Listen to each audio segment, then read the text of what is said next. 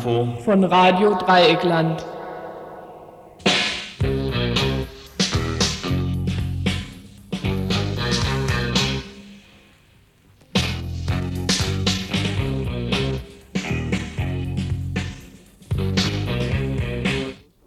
Ja, hallo zum heutigen Info. Das war nicht das neue Jingle, das ihr da gehört habt oder so. Das richtige Jingle ist leider hier gerade nicht vorhanden. So viel so als Anmoderation. Wir kommen gleich mal zu den Kurzmeldungen. Und zwar gehen die heute erstens über Kurdistan. Zuvor wollen wir aber doch noch euch die Themen verraten, die im, zuvor wollen wir euch aber dennoch noch die Themen verraten, die im heutigen Tagesinfo vorkommen werden, nämlich als erstes ein Beitrag zum 8. März, dem Internationalen Frauenkampftag. Ja, also im ersten Beitrag geht es genau um den gestrigen Internationalen Frauenkampftag. Gestern lief ja auch schon mal eine dreistündige Sendung zum Anlass war eben dieser Internationale Frauenkampftag. Heute wird nochmal ein kurzes Resümee, in dem halt nochmal Berichte auftauchen, die zu den gestern gelaufenen ähm, Kampftag der Frauen. Ja, soweit zum ersten Beitrag. Als zweiten Beitrag dann ein Beitrag aus Österreich. In Österreich kämpfen seit längerer Zeit Radioinitiativen und freie Radio für eine neue Mediengesetzgebung. Eine Mediengesetzgebung, die die Ätherwellen nicht nur ausschließlich den kommerziellen Anbietern verkaufen will. Vorgestern nun gab es einen Überfall von Polizei und Post auf, freies, auf das freie Radio Wien. Wir führten ein Interview mit Andrea, der Sprecherin der Pressure Group für ein freies Radio in Wien. Und dann als dritten Beitrag ein, ein Report vom Amsterdamer Frauenkongress zum Krieg in Bosnien-Herzegowina und im ehemaligen Jugoslawien. Barbara Vollhardt von den Freiburger Frauen helfen Frauen im Krieg e.V. war in Amsterdam und berichtet uns. Und als letzten Beitrag für heute haben wir dann ähm, zum Prozessende von Knut und Ralf was zu erzählen. Und zwar hat gestern der letzte Prozesstag in dieser langwierigen Folge von Prozesstagen stattgefunden. Die ganze Sa Sache endete mit Freispruch. Ähm, dazu haben wir einen Korrespondentenbericht aus Hamburg äh, und im Weiteren gibt es jetzt die Kurzmeldungen.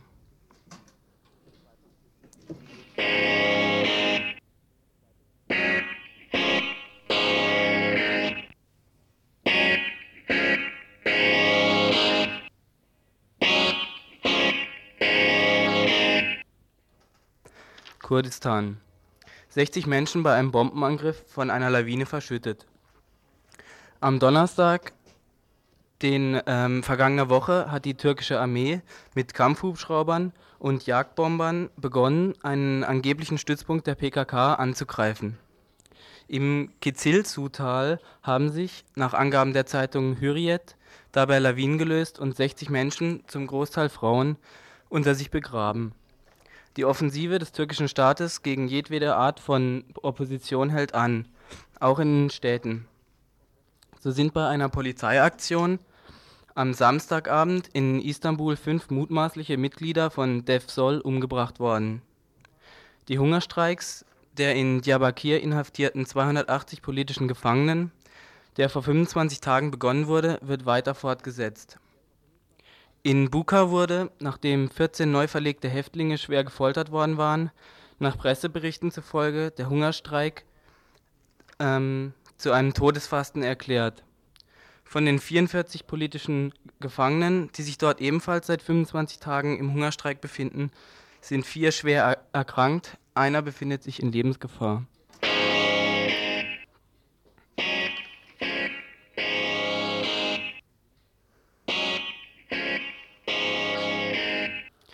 Die zweite Kurzmeldung ähm, ist jetzt leider hier nicht vorhanden. Die wird später gelesen werden. Jetzt kommen wir zum ersten Beitrag der ähm, zum 8. März, gestern Frauenkampftag, läuft. Am 8. März 1908 streiken die Textilarbeiterinnen von New York, nachdem sie lange vergeblich um bessere Arbeits- und Lebensbedingungen gekämpft haben. Sie werden in der Fabrik eingeschlossen, ein Feuer bricht aus. 129 Frauen verbrennen. Andere legen nach ihnen die Arbeit nieder, die Kämpfe gehen weiter. Nach zwei Monaten müssen ihre Forderungen erfüllt werden. Opfer und Kraft dieser Arbeiterinnen griff die Internationale Sozialistische Frauenkonferenz 1910 auf. Clara Zetkin war die Initiatorin und seit 1911 wird ein internationaler Frauenkampftag für die Interessen der unterdrückten und ausgebeuteten Frauen, für Wahlrecht und Gleichberechtigung und gegen den imperialistischen Krieg begangen. Forderungen wurden erfüllt, andere kamen hinzu. Auch dieses Jahr wieder waren überall auf der Welt Frauen und Lesben auf der Straße mit unterschiedlichsten Forderungen in Abhängigkeit von den regionalen Lebensumständen. Wir wollen kurz eine Übersicht geben, um anschaulich darzustellen, wie viel unterschiedliche Forderungen thematisiert worden sind an diesem Tag und in wie viel unterschiedlichen Formen Frauen überall auf der Welt gegen politische Rechtlosigkeit, private Entmündigungen, für bessere Arbeits- und Lebensbedingungen, gegen Krieg und Faschismus, gegen frauenverachtende Ausbeutung, also sprich Für eine echte Gleichberechtigung und Selbstbestimmung von Frauen und Lesben sich organisiert, demonstriert haben und lautstark wurden. in Nürnberg. Gut, also bereits am Freitag, am 5. März, wurde hier in Nürnberg der Frauenförderpreis verliehen. Das ist ein Preis, den die Stadt Nürnberg einmal im Jahr ausschreibt. Der ist mit 10.000 Mark dotiert und der wird meistens so um die Zeit um den Frauentag ähm, rum verliehen. Den haben diesmal zwei Projekte bekommen und zwar das Projekt Frauen in der einen Welt. Das ist das Zentrum für interkulturelle Frauen, Alltagsforschung und zum anderen COFIZIA, das Kontakt- und Fraueninformationszentrum für Af- Afrikanerinnen, Asiatinnen und Südamerikanerinnen. Die teilen sich diesen Preis also dieses Jahr. Dann gab es gestern am Samstag ja so eine Art, wie soll ich sagen, ähm, Informationsbörse. Die haben unter anderem die DGB-Frauen veranstaltet. Ähm, das hat die Frankfurter Buchautorin äh, aus ihren Werken gelesen. Äh, es gab eine türkische Frauentanzgruppe, portugiesische Lieder und Frauen konnten sich über, informieren über Berufsmöglichkeiten und so weiter. Dann heute am 8. Ähm, am 8. März, also am Frauentag, ist heute Abend, Moment, um 17 Uhr eine Demonstration, Frauen gegen Rassismus, Gewalt und Diskriminierung. Die Veranstalter sind das Nürnberger Frauenbündnis und ja, wie gesagt, das Ganze beginnt um 17 Uhr. Anschließend gibt es dann um 20 Uhr ein Benefizkonzert für die Gewalt, vergewaltigten Frauen in Jugoslawien. In Berlin Von der 8. März-Demo, wir sind ungefähr 1000 Frauen, vielleicht etwas mehr. Die Stimmung ist ganz gut. Die Redebeiträge drehen sich im Wesentlichen um die Situation von Immigranten äh, im Knast und auch allgemein zur neuen Ausländerpolitik, Angriffe, Rassismus und so weiter. Ein paar Redebeiträge gibt es auch zu den Kürzungen im sozialen Bereich, speziell jetzt der ABM-Stellen. Und ähm, ja, die Immigrantinnen haben ein eigenes Plenum zur Vorbereitung gemacht und sind mit einem kommunistischen Block vertreten. Ich schätze mal, es sind vielleicht so 50 bis 100 Frauen nochmal. Ja, am Freitag, also letzte Woche, zu, zum 8. März gab es eine Aktion in Kreuzberg am Görlitzer Park. Auf diesem Parkgelände wurden in, im letzten Jahr mehrere Frauen vergewaltigt und äh, da haben ungefähr 150 Frauen den Park für Männer gesperrt. Die Aktion war wohl ziemlich gut. Ja, soweit erstmal.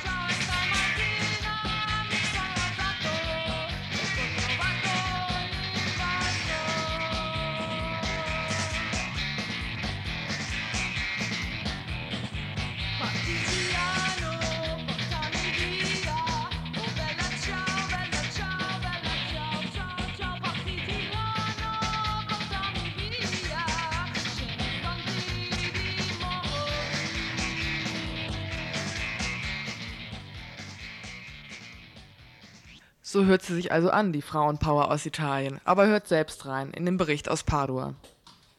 Come compagni del collettivo Matarasca di Padova abbiamo messo in piedi in questi ultimi giorni una serie di... Das Frauenkollektiv Materasca aus Padova hat in diesen letzten Tagen eine Reihe von Initiativen auf die Beine gestellt.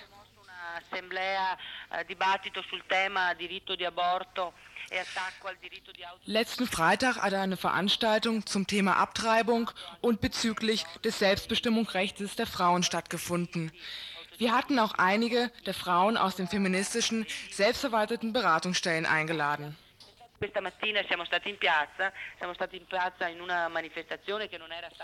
Heute Morgen hat eine Demonstration stattgefunden, die nicht von uns, sondern von einer Organisation, die sich Gleiche Möglichkeiten nennt und einer Gruppeninitiative von selbstorganisierten Frauen und von den Gewerkschaftsfrauen initiiert worden ist principalmente quelle mh, contro la, uh, le violenze, gli stupri eh, di guerra eh, nella ex eh, Jugoslavia. Una... Thema der Demonstration waren die Vergewaltigungslager im ehemaligen Jugoslawien und gegen Vergewaltigung als Kriegswaffe. Weiteres Thema der Demonstration waren aber auch die Vergewaltigung und sexuellen Übergriffe, die sich in letzter Zeit auch wieder in Padua häufen. Betroffen sind vor allen Dingen Ausländerinnen, die von weißen Männern vergewaltigt werden. Todavía cantamos, todavía pedimos. Todavía soñamos, todavía esperamos. A pesar de los golpes que hace esto en nuestra vida, el ingenio del odio desterrando al olvido. A nuestros seres queridos. Todavía cantamos, todavía pedimos, todavía soñamos, todavía esperamos. Que nos digan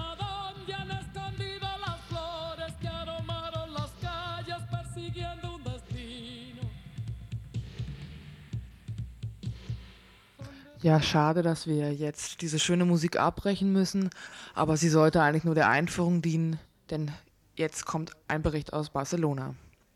Pues bueno, buenas tardes ante todo a, la, a, las mujeres y a toda la gente que esté escuchando aquí Radio Dreieckland en Freiburg. Saludos desde Barcelona.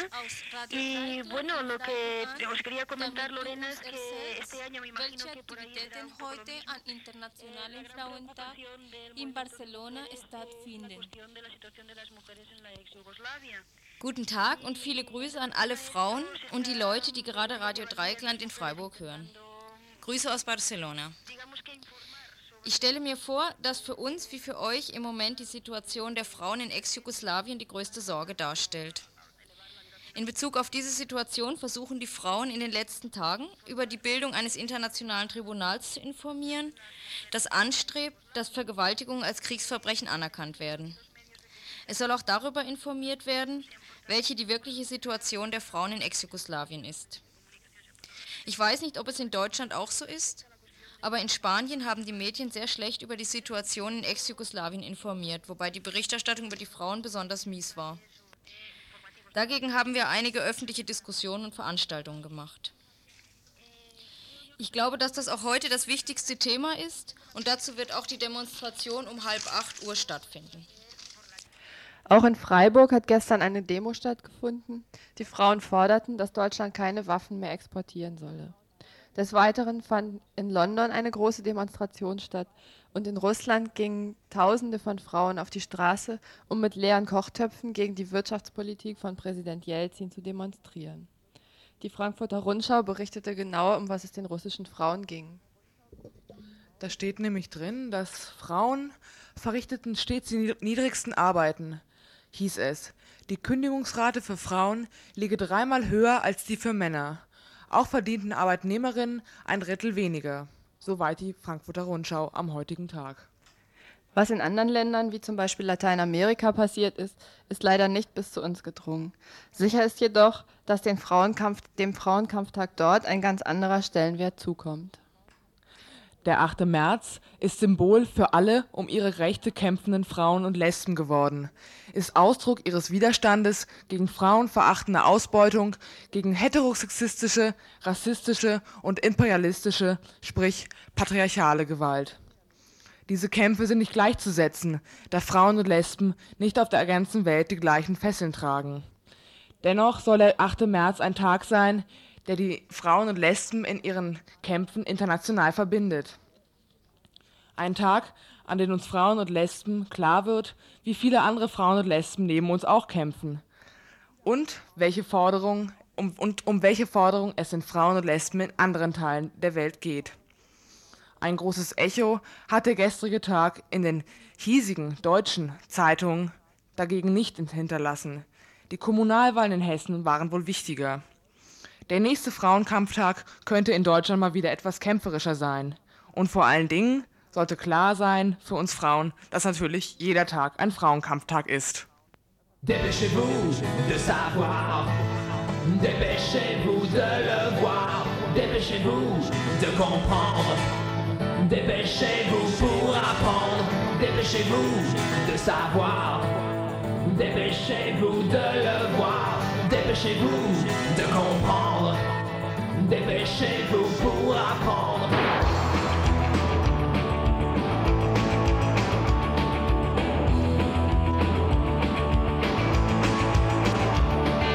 Qu'est-ce qui a le plus d'importance? Est-ce le boulot ou les vacances?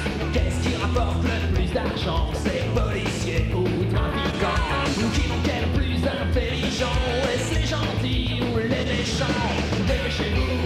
Savoir Dépêchez-vous de le voir Dépêchez-vous de comprendre Dépêchez-vous pour apprendre Ja, wir werden natürlich nicht weiter äh, nicht uns aufhalten, weiter zu tun. Wir haben auch bei der Pressekonferenz sofort gesagt, wir werden an diesem Tag, also Donnerstag, sofort weitersenden. Haben wir auch gemacht mit einer mit einer donnerstäglichen Sondersendung von zwar nur 20 Minuten, aber trotzdem. Und haben auch Freitag sofort versuchen, also den Sendebetrieb irgendwie aufrechterhalten. Zwar jetzt irgendwie natürlich mit sehr, unter Anführungszeichen mal primitiven Mitteln, weil natürlich das ganze Equipment weg ist. Was ihr eben hören konntet, war keine historische Aufnahme von Radio Dreieckland aus den Jahren 85 bis 88, sondern aktuell ein Bericht von Andrea Sprecherin vom Freien Radio in Wien, mit der wir ein Interview heute Nachmittag führten.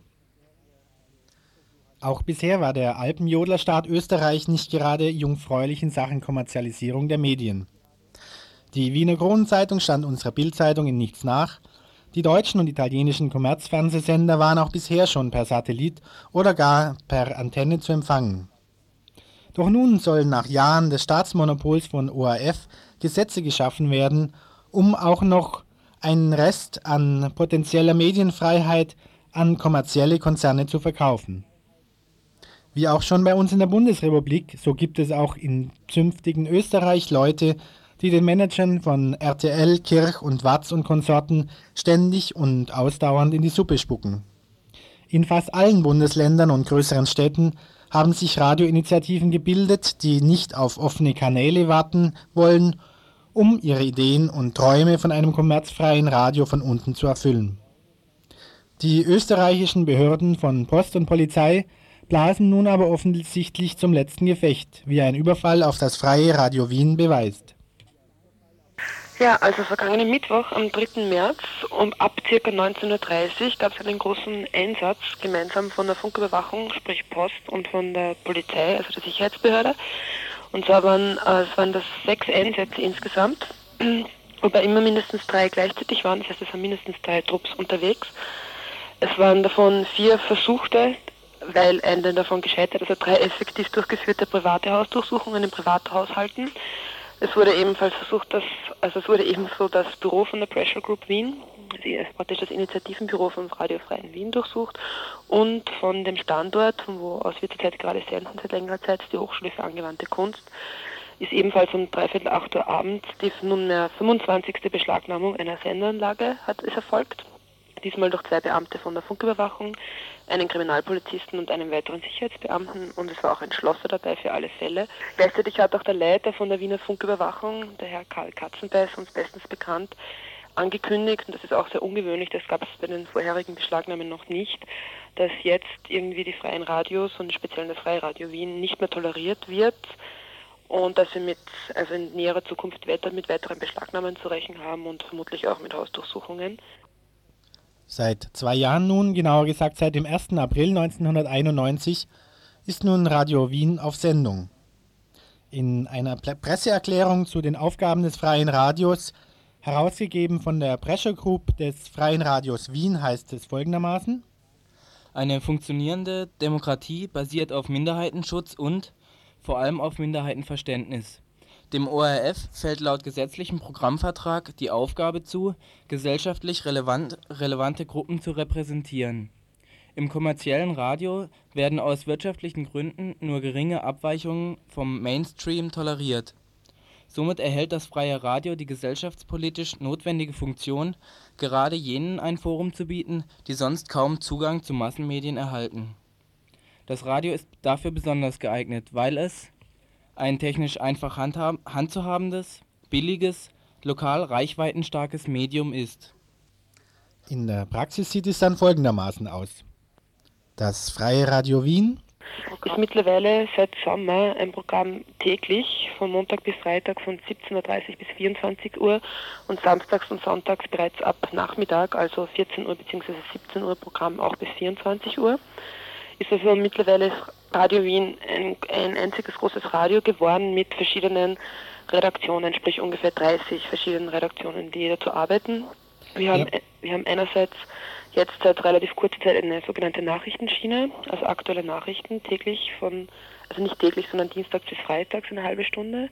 Wir haben ganz spezielles Zielgruppenprogramm, also von Initiativen, von Schwulen, Lesben, Umweltschützerinnen. Ähm, jetzt fängt an eine Gruppe von Menschen mit Behinderung und also was noch alles für Zielgruppen dann irgendwie halt gerade Leute dran arbeiten. Wir haben dann irgendwie besonderes Musikprogramm auch, was in erster Linie österreichische Musik sein soll, die nicht in anderen Medien, sprich in Österreich, in ORF, in Radio CD zu hören ist.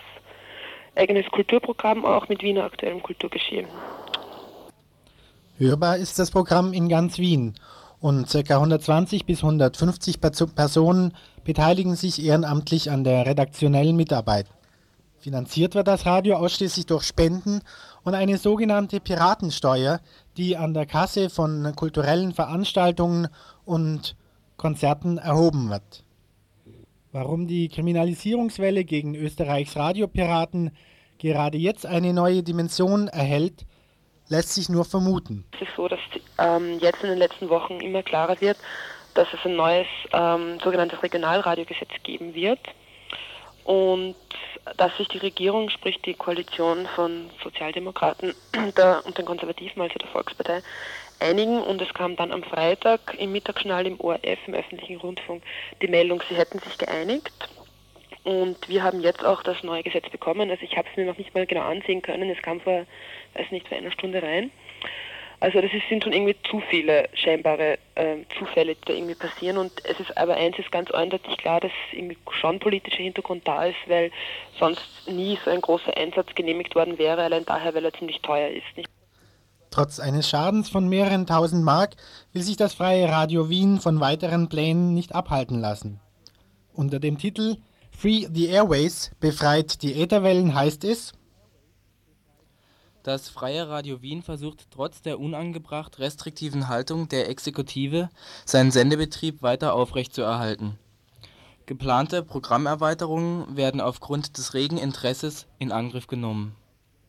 Ja, dazu können wir den Kolleginnen und Kollegen vom Freien Radio Wien nur viel Glück wünschen und unsere Solidarität entgegenbringen. Am Wochenende findet in Linz ein Treffen der Freien Radioinitiativen Österreichs statt, so dass wir nächste Woche in unserem Dienstagsinfo ausführlicher über österreichisches freies Radio berichten können.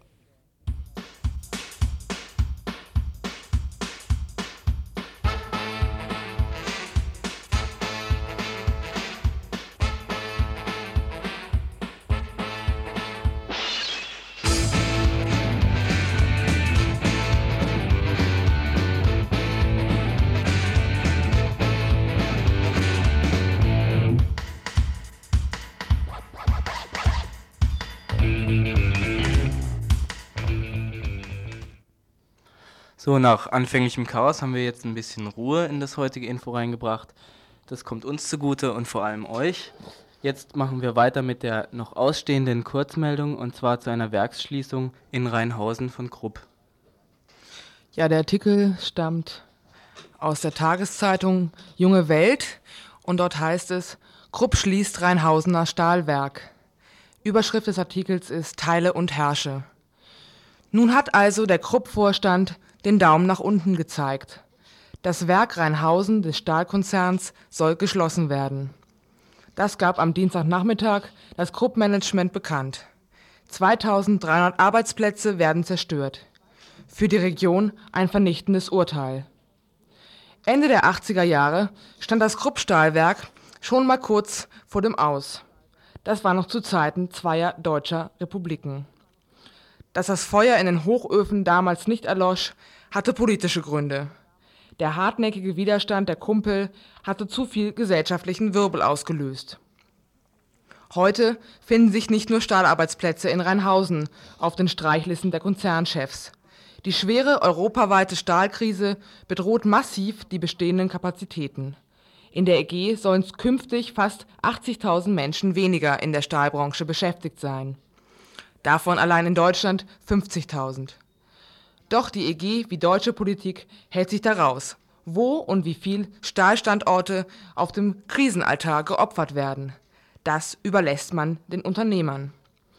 Nach der Grundregel der mächtigen Teile und Herrsche setzen die Regierenden offenbar darauf, dass von Arbeitslosigkeit bedrohte Stahlkumpel in der Hoffnung verharren, die nächste Werkschließung werde den jeweils anderen Standort betreffen. Protestaktionen in Rheinhausen sind angekündigt. Sie könnten signalisieren, worauf es jetzt ankommt, über den Betriebssaum hinaus solidarisch zusammenzustehen.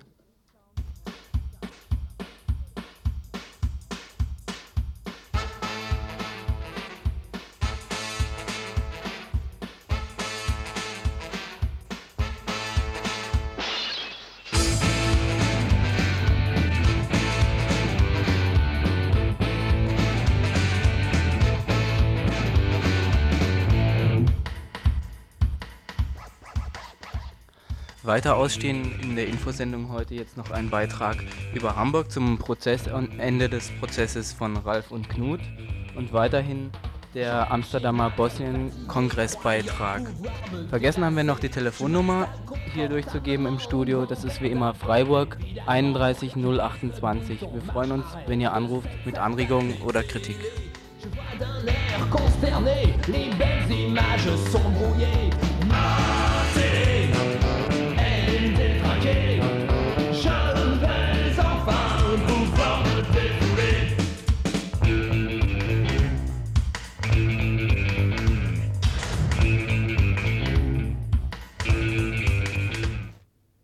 Urteilsverkündung im Hamburger Prozess gegen Ralf und Knut.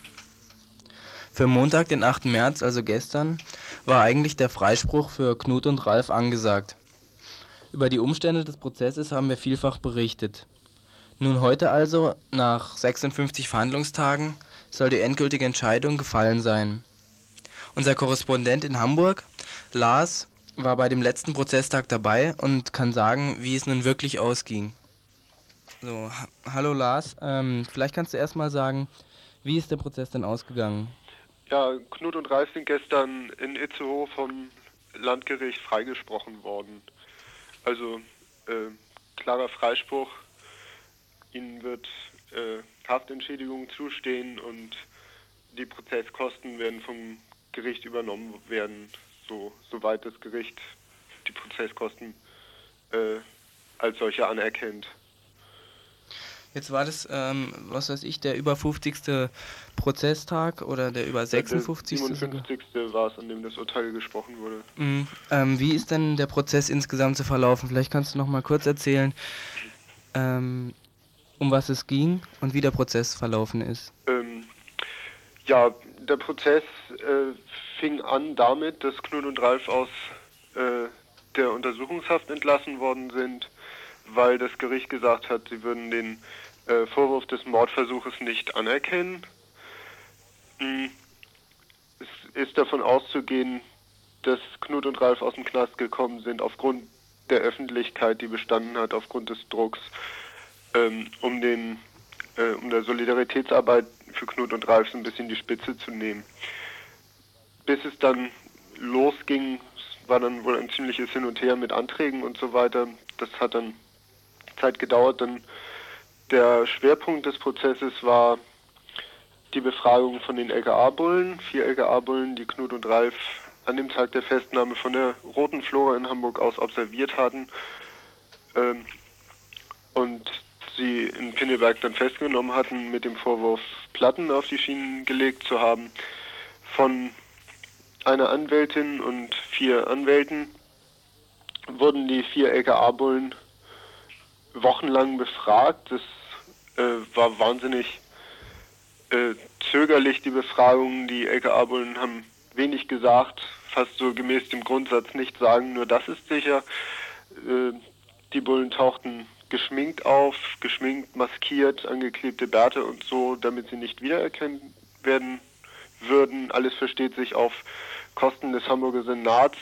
Sie wurden begleitet von einem Anwalt, einem Zeugenbeistand, der auch auf Kosten des Hamburger Senats ähm, mitgeschickt wurde, damit die vier Bullen nichts Falsches aussagen würden. Sie haben sich dann aufgrund der intensiven Nachfrage der Verteidigerinnen von Knut und Ralf öfters auch mal in Widersprüche verwickelt, obwohl viele Tage lang lief das so, ähm, weiß ich nicht, kann ich mich nicht erinnern, da habe ich keine Aussagegenehmigung zu. Das waren so die Standardsätze, die sie gebracht haben. Ähm, ähm, ja, einer ist auch der, also mindestens einer ist ganz offensichtlich auch der Falschaussage überführt worden. Äh, die LKA-Bullen haben auch dann während des Prozesses ihre Aussagen geändert, haben dann meinetwegen in der Mittagspause mit ihrem Vorgesetzten im Hamburger Polizeihochhaus telefoniert und haben daraufhin dann Aussagen vom Vormittag zurückgezogen und dann eine neue Geschichte präsentiert. Also alles in allem ähm, absolute, naja, skandalöse Prozessführung irgendwie. Kam auch so rüber in der Berichterstattung, die es hier gab im Radio, sowie auch in den Zeitungen. Ähm, Gab es da jetzt irgendwelche oder gibt es da irgendwelche Konsequenzen? Also allein aus dem Prozessverlauf wollen zum Beispiel Knut und Ralf da Maßnahmen ergreifen oder die Rote Flora oder wer immer? Ob es Konsequenzen gibt, kann ich jetzt noch nicht so sagen. Ähm, die Soli-Gruppe Knut und Ralf, deren Anwältinnen, müssen jetzt wohl auch erstmal überlegen, wie es weitergehen kann, ob es politisch sinnvoll ist, da juristische Konsequenzen zu ziehen. Ein Anwalt hat gestern auf der Pressekonferenz gesagt, dass sie sich auf jeden Fall nicht als Sittenwächter verstehen. Ähm, auf jeden Fall ist vielleicht wichtig zu sagen, der Vorsitzende Richter Seltmann hat deutlich gemacht, dass manipuliert wurde, dass die Aussagen der LKAler manipuliert waren und dass er sich nicht so recht erklären kann, warum, aber er gehe davon aus, dass Hintermänner, das heißt deren Vorgesetzten im Landeskriminalamt die äh, jeweiligen Chefs der Abteilung und des LKA Staatsschutz, also LKA 3 Staatsschutz, dass solche Leute für die Manipulation verantwortlich sind. Also auf höherer Ebene einfach. Das ja, es hat auch wurde. zum Beispiel ähm, wurden Akten vom Staatsschutz zurückgehalten äh, zu den Aussagegenehmigungen der ähm, Vorgesetzten der vier LKA-Bullen, die die Observation gemacht haben, hat es einen Senatsbeschluss gegeben. Das heißt, auch der Hamburger Senat hat diese Manipulation in der Prozessführung mitgetragen. Jetzt hast du gestern noch ähm, mit Knut selbst geredet. Mhm. Ähm, was hat der denn jetzt zu dem endgültigen Urteil gesagt? Ähm, ja, er sagt, dass es so endgültig erstmal nicht ist. Also für Knut und Ralf heißt es, dass auch wenn der Freispruch jetzt gekommen ist, dass sie erstmal auf die Rechtskräftigkeit des Urteils warten müssen. Es wird davon ausgegangen, dass die Staatsanwaltschaft Rechtsmittel einlegt, das heißt die Revision beantragt. Dann nach der äh, danach wird dann entschieden werden müssen, ob Revision zugelassen wird. Und das kann noch äh, wohl viele Monate dauern, bis das Urteil dann rechtskräftig ist. Auf der anderen Seite meinte er, dass so ein Freispruch doch schon erleichtert, dass dieser Status des Angeklagten unter Mordversuch jetzt erstmal nicht mehr besteht. Und ähm, meinte dann auch, dass es wichtig ist, weiterzumachen, die Hintergründe des Verfahrens aufzuklären, aber auch eben an anderen politischen Themen weiterzuarbeiten, weil er den Prozess halt auch in einem Gesamtzusammenhang sieht. Mhm. Okay, ich danke dir mal für das Gespräch, Lars. Jo. Herauszustreichen bleibt vielleicht bei diesem Prozess noch, dass die Arbeit der Solidaritätsgruppe durchaus Einfluss auf den Verlauf des Prozesses hatte. Nicht nur, dass jetzt die Familie und die Soli-Gruppe dort wirklich zu jedem Prozesstag auftauchte, auch in finanzieller Hinsicht hat es einiges bei diesem Prozess ausgemacht. Das Interview, das Lars in Hamburg mit Knut noch geführt hat, könnt ihr irgendwann in nächster Zeit hier in RDL hören.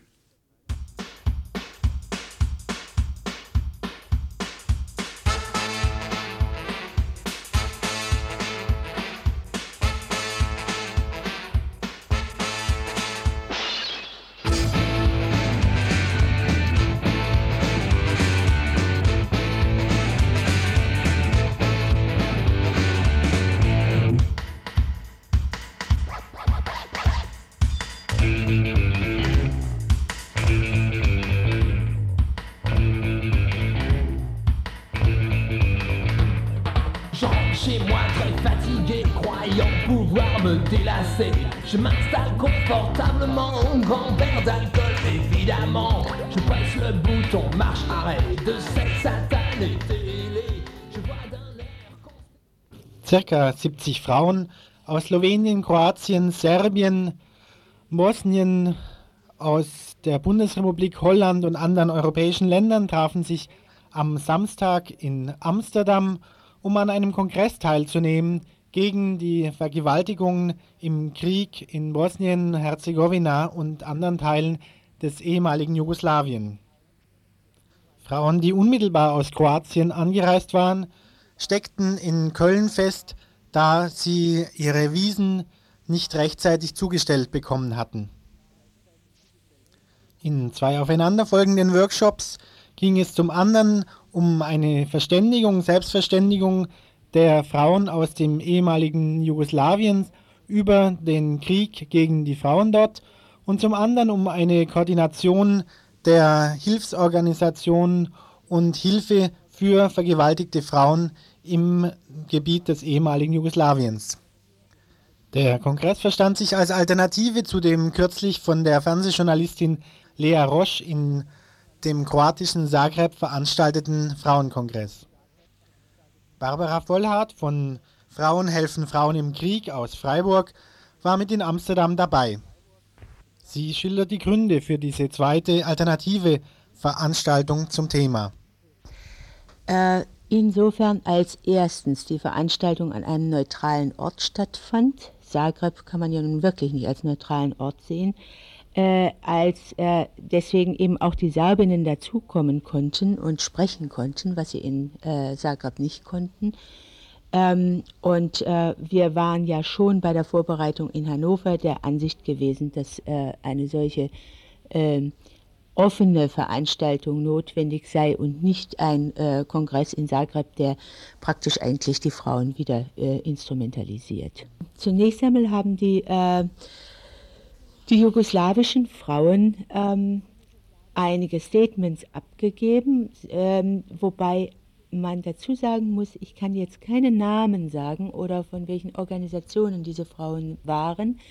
Äh, es wurde, äh, das wurde nämlich nicht gesagt. Es wurde nur gesagt, sie sind aus Jugoslawien und der Grund war der, dass äh, die vorbereitenden Frauen äh, mehrfach Morddrohungen bekommen haben. Und deswegen äh, haben wir darauf verzichtet, in der Öffentlichkeit diese Namen zu sagen. Also zum Beispiel haben die jugoslawischen Frauen ähm, Kritik äh, geübt an der Praxis des Westens. Ähm, einmal einseitig die Serben äh, für äh, Schuld an diesem Krieg zu erklären, äh, zum anderen an der Praxis, diese Gründung von Nationalstaaten am grünen Tisch zu unterstützen durch die vorzeitige Anerkennung äh, Sie sagen, dadurch werden äh, notgedrungen neue Minderheiten geschaffen und damit auch Minderheitenunterdrück Minderheitenunterdrückung Vorschub geleistet. Ähm, dann äh, hat zum Beispiel eine Frau von den Frauen in Schwarz in Belgrad, das sind diese oppositionellen Frauen, die also auch gegen diesen Krieg opponieren in Belgrad, äh, die hat sich äh, schon von diesem Krieg distanziert, aber auch ähm, gesagt, dass sie eben sehr bedauert, dass kroatische, manche kroatische Frauen nicht mehr mit ihnen reden wollen, weil sie sie als Feinde jetzt ansehen, obwohl sie doch zur Opposition gehören.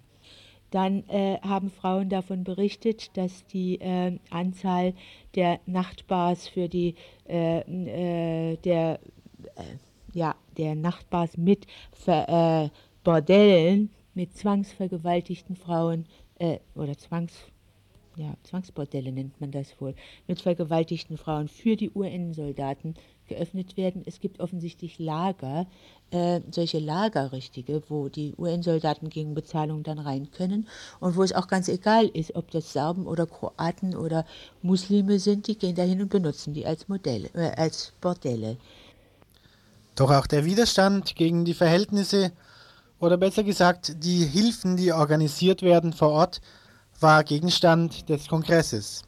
Äh, eine Janja Bec, deren Namen kenne ich aus Novi, äh, Novi Sad in der Vojvodina in Serbien, die äh, äh, berichtete von einem sehr interessanten Projekt, was in Serbien läuft. Ähm, das ist ein Ferienlager für Kinderflüchtlinge, wo die Kinder 1992 in drei Schichten, äh, a je zwei Wochen, ähm, zusammengebracht wurden mit äh, Kindern, die keine Flüchtlinge sind aus Serbien. Und, ähm, und diese Kinder äh, lernen dort, äh, also Kroaten, Muslims und Serben, wieder miteinander zu reden, zu spielen, zu malen, kreativ zu sein. Und äh, das ist ganz offensichtlich ein sehr erfolgreiches Projekt. Äh, und diese Frau hieß Janja und sie sagte, sie sei niemand. Ihre Mutter sei Kroatin, ihr Vater sei halb Serbe, halb Jude, aber solange dieser Krieg ginge, sei sie niemand. Und das ginge ganz, ganz vielen Menschen so. Das größte Problem beider Kongresse war die Gefahr der Instrumentalisierung der Frauen- und Frauenbewegungen für nationalistische Ziele auf den verschiedenen Seiten der Fronten. Wie damit in Amsterdam umgegangen wurde, schildert Barbara Vollhardt also ähm, man spürte zwar eine starke Spannung im Raum, auch unterschwellige Aggressivitäten, das war schon da, ist ja auch kein Wunder. Aber es war gleichzeitig auch von einer äh, äh von deutlicher Beherrschung begleitet. Alle Frauen begriffen, dass dies jetzt eine Chance war, mal zusammenzukommen im Gespräch. Und sie haben sich wirklich am Riemen gerissen. Es kamen keine äh, nationalistischen Ausbrüche vor, es kamen keine direkten Angriffe vor und immer wieder Hilfsangebote. Übrigens, ein Angebot möchte ich ganz gerne hier mit Namen und Adresse sagen. Eine Psychiaterin, die heißt Ivanka Siriski, die wohnt Mühlenstraße 25 in 3590 Bad Wildungen sammelt Adressen von Fachfrauen, die Jugoslawisch sprechen können, Ärztinnen, Psychologinnen, Psychotherapeutinnen, Psychiaterinnen äh, und die helfen können. Und, äh, die ähm, Karin Schüller von der Arbeiterwohlfahrt äh, in Köln, die, ähm, die auch den Hilfsfonds von Mona Lisa verwaltet, die bietet ein Seminar an für Frauen, die mit Flüchtlingsarbeit befasst sind, äh, vom 22. bis 26.03. Und falls solche Frauen sich dafür interessieren, dann sollen sie sich melden bei Karin Schüller unter der Nummer 0228 6685 154.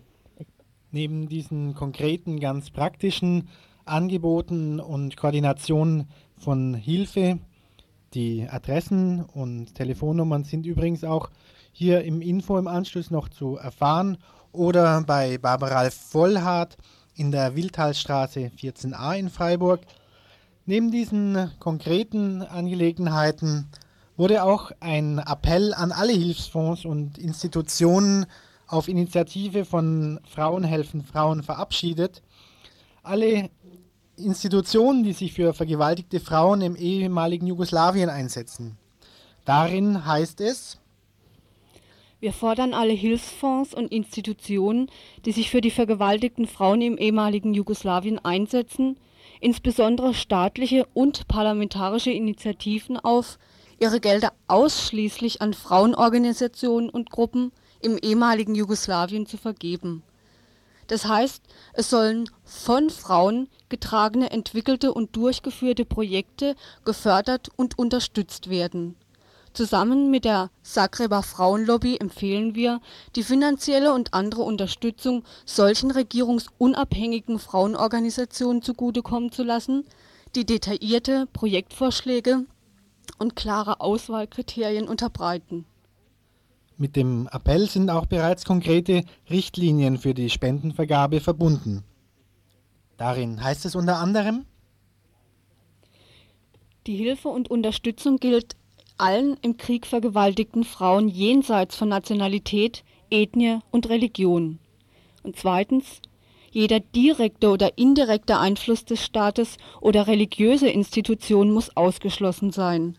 Die prinzipielle Gegnerschaft von katholischer Kirche und strenggläubigen Moslems gegen Abtreibung würde den Frauen das Recht auf freie Wahl nehmen. Außerdem sprachen sich alle anwesenden Frauen vehement für ein internationales Tribunal unter der Ägide der UN, aber gegen ein Tribunal, das ausschließlich mit Männern besetzt ist, aus. Im Gegenteil, dieses Tribunal, so einheitlich die Meinung, Meinung müsste ausschließlich mit Frauen besetzt werden. Missstimmigkeiten gab es jedoch auf der anschließenden Demonstration und Kundgebung. Durch mit Bussen angekarrte Serben und Serbinnen war versucht worden, die Demonstration für nationalistische Zwecke zu manipulieren. Unter anderem wurden dabei Fotos von dem serbischen Führer Milosevic mitgetragen und Fahnen und nationalistische Transparente. Viele, auch der serbischen Frauen, distanzierten sich daraufhin davon. Dennoch kam eine gemeinsame Resolution zustande. Wir Frauen aus dem ehemaligen Jugoslawien, aus Ljubljana, Zagreb, Sarajevo, Banja Luka und Belgrad geben eine gemeinsame Erklärung ab anlässlich der immer größer werdenden internationalen Kampagne, die die im Krieg in Bosnien und Herzegowina vergewaltigten Frauen instrumentalisiert. Vor allem möchten wir eine breite Öffentlichkeit informieren, dass wir mit den Regierungen und allen nationalistischen Politikern in Ljubljana, Zagreb, Sarajevo und Belgrad, die zum Krieg beitragen, nicht einverstanden sind. In konkreten Forderungen darin heißt es Erstens, dass die im Krieg in Bosnien und Herzegowina vergewaltigten Frauen nicht getrennt und unterschiedlich bewertet werden hinsichtlich der Nationalität, der sie angehören.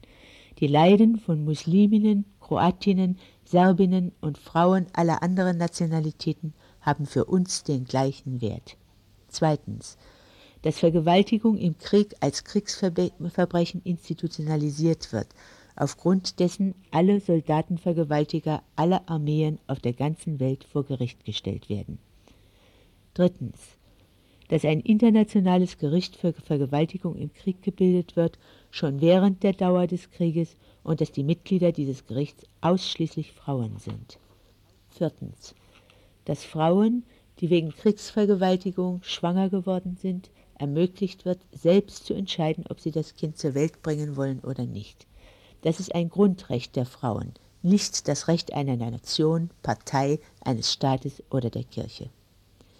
Fünftens dass die Regierungen der internationalen Gemeinschaft Frauen, die sexuelle Misshandlung überlebt haben, politisches Asyl ermöglichen.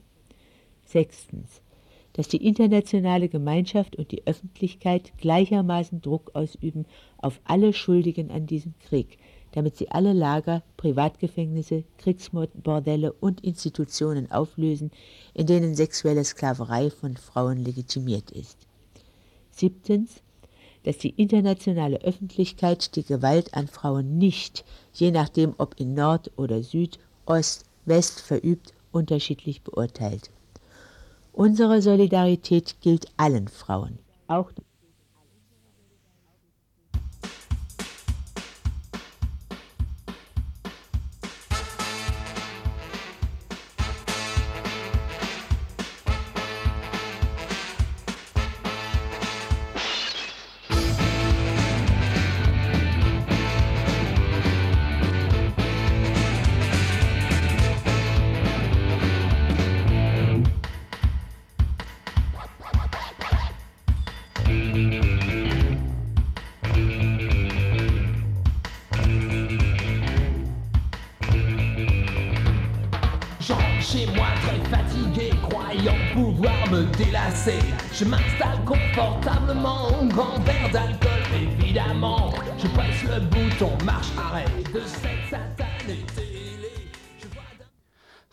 zum Schluss der Sendung kommen wir wie immer zu den Veranstaltungshinweisen.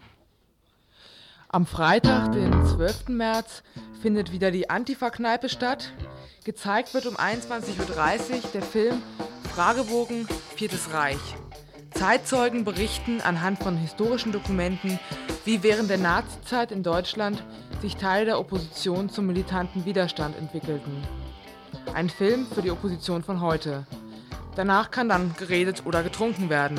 Also am Freitag, den 12. März um 21.30 Uhr, Antifa-Kneipe im Strandcafé.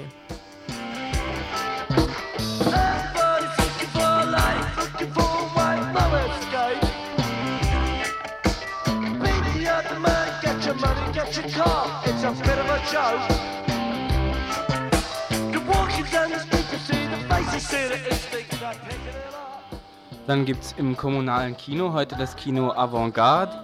Und zwar Filme des Experimentalfilm-Workshops von Osnabrück Festival 92.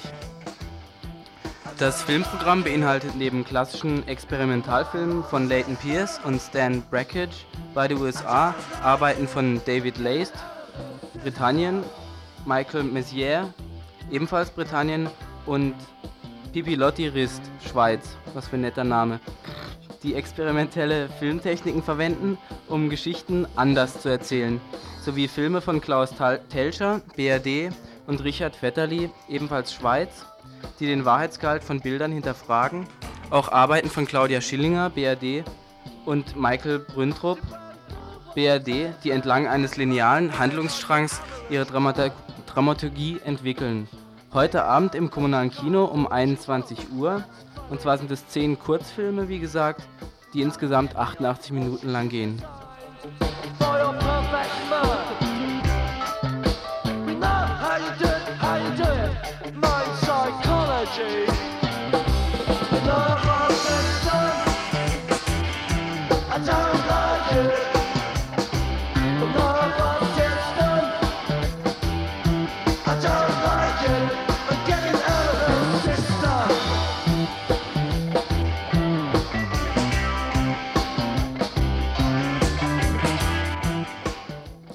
Im Rahmen der Brüderlichkeit 1993, das ist eine Woche, die, die von der Gesellschaft für christlich-jüdische Zusammenarbeit in Freiburg organisiert worden ist, findet, findet morgen am Mittwoch, den 10. März um 20 Uhr eine Veranstaltung statt, die heißt Mut zur Solidarität und die Folgen der Asylrechtsdiskussion.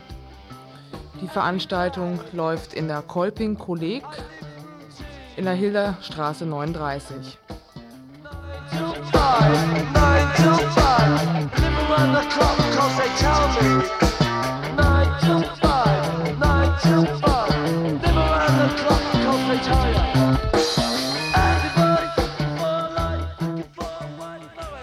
Ja, und manchmal geraten auch die Recherchen des noch so sorgfältigen Inforedakteurs an seine Grenzen, nämlich dann, wenn der Informant seiner Information selbst noch nicht gewiss ist. Lange Rede, kurzer Sinn. Was es heute Abend in der Volksküche gibt, in der Habsburger Straße 9, in der Fabrik, dort im Haupthaus im ersten Stock um 20 Uhr, ist noch nicht bekannt. Es soll eine Überraschung werden. Uns wurde gesteckt, dass die Köche sich selbst noch nicht ganz einig sind, muss wohl noch ausdiskutiert werden. Um 20 Uhr also Volksküche in der Fabrik in der Habsburger Straße.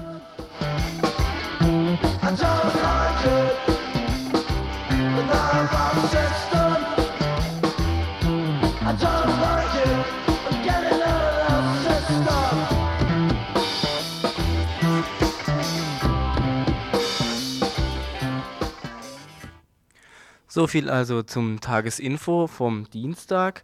In der Wiederholung könnt ihr es hören am Mittwoch um 10 Uhr, ansonsten am Donnerstag um 18 Uhr wieder dann im Tagesinfo von Radio Dreieckland.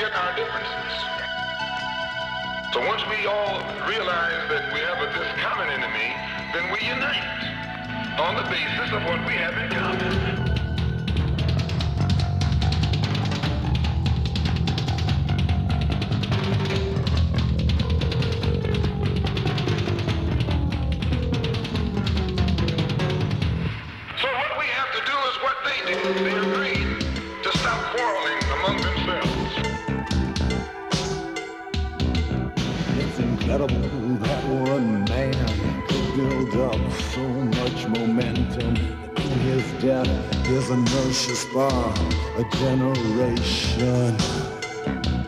And it was plain for them to see what he meant to you and me.